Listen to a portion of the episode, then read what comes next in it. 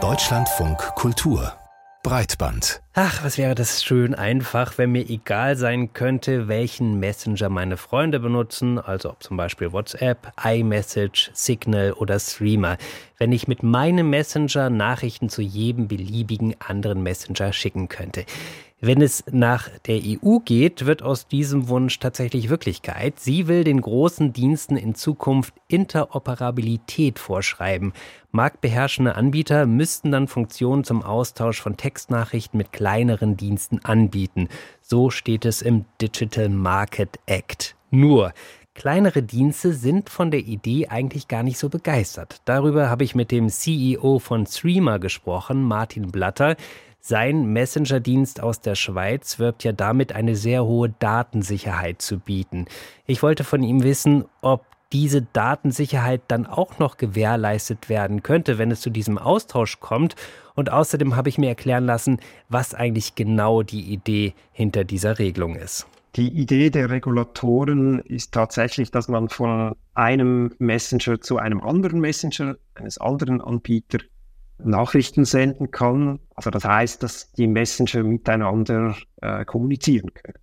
Ob das in Zukunft tatsächlich möglich sein wird oder nicht, das werden wir sehen. Meine persönliche Einschätzung ist, dass es sich hier eher um einen Papiertiger äh, handelt. Also das heißt, dass zumindest die Messenger, die ein, eine gewisse äh, Sensitivität für Fragen wie Datenschutz und Sicherheit haben, dass diese Messenger hier nicht mitmachen werden bei dieser Interoperabilität. Nun ist es ja im Prinzip so, man schickt ja nicht nur Textnachrichten, man verschickt ja auch Bilder, Sprachnachrichten, GIFs, äh, manchmal vielleicht auch Videocalls. Jetzt hat ja aber nicht jeder Messenger dieselben Funktionen. Das müsste dann ja auch standardisiert werden, oder? Das wäre tatsächlich der Fall, ist aber nicht realistisch, äh, weil sich die Ausrichtung der verschiedenen Messenger doch sehr stark unterscheiden. Es gibt Messenger-Anbieter, die möchten möglichst wenig über ihre Nutzer erfahren, während andere genau das Gegenteil möchten. Die äh, wollen so viel wie möglich über das Verhalten, die Vorlieben und das Kontaktnetz ihrer Nutzer äh, wissen, weil sie das Geld mit Sammeln und Zusammenführen solcher Informationen verdienen. Äh, diese grundlegenden Unterschiede äh, in diesen Philosophien ziehen sich durch die Protokolle der jeweiligen Messenger durch. Entsprechend gibt es nie eine Deckungsgleichheit und das wäre auch völlig unrealistisch, dass jetzt jeder Messenger jede Funktion äh, implementieren würde, weil manchmal will man das ja auch aus äh, guten Gründen nicht. Ja, und dann gibt es ja noch einen Punkt, der natürlich auch gerade wahrscheinlich für Sie, also für Streamer wichtig ist. Es geht um die Verschlüsselung und ähm, da stellt sich natürlich die Frage, ist die überhaupt noch möglich, wenn alle Plattformen miteinander reden können in Zukunft? Die Direktive, die schreibt vor, dass das Sicherheitsniveau erhalten bleiben soll. Konkret äh, wird sogar, glaube ich, in der Direktive die Ende-zu-Ende-Verschlüsselung genannt. Aber Sicherheit bedeutet nicht nur Verschlüsselung. Äh, letztlich bestimmt ja das schwächste Glied in der Kette, was mit den Inhalten und vor allem den personenbezogenen Daten passiert.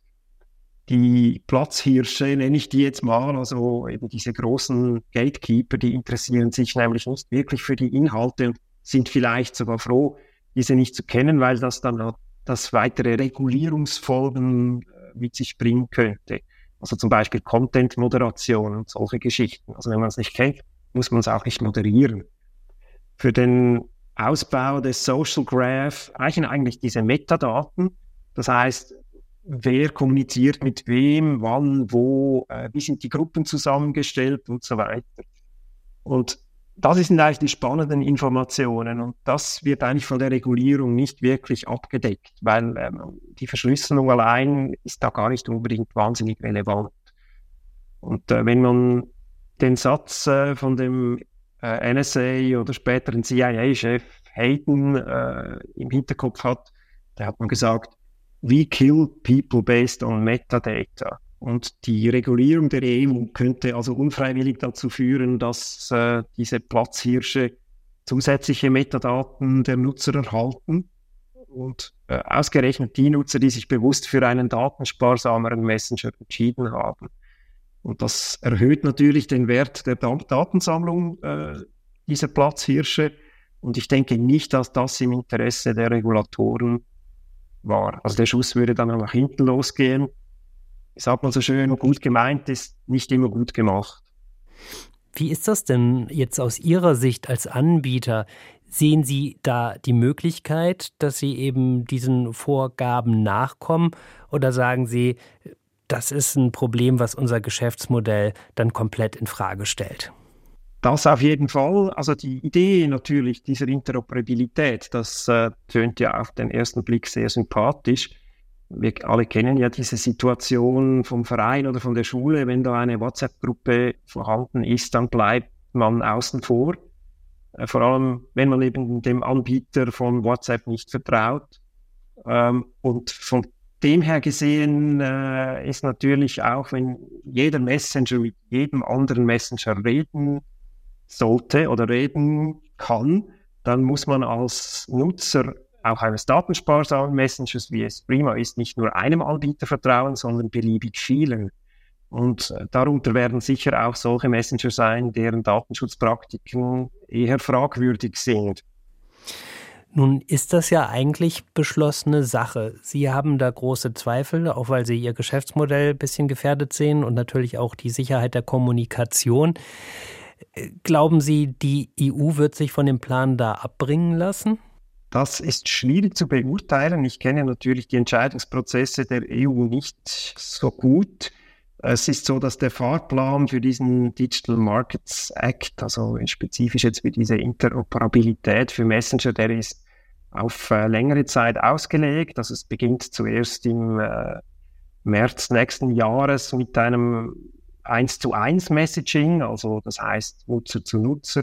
Dann kommt ein Jahr später, kommt dann das Gruppenmessaging und dann irgendwann im Jahr 2027 sollten dann auch Anrufe und also spezifisch dann auch Videoanrufe möglich sein, sowohl eins zu eins, also äh, zwei Nutzer miteinander oder auch mit mehreren Nutzern in Gruppen beispielsweise.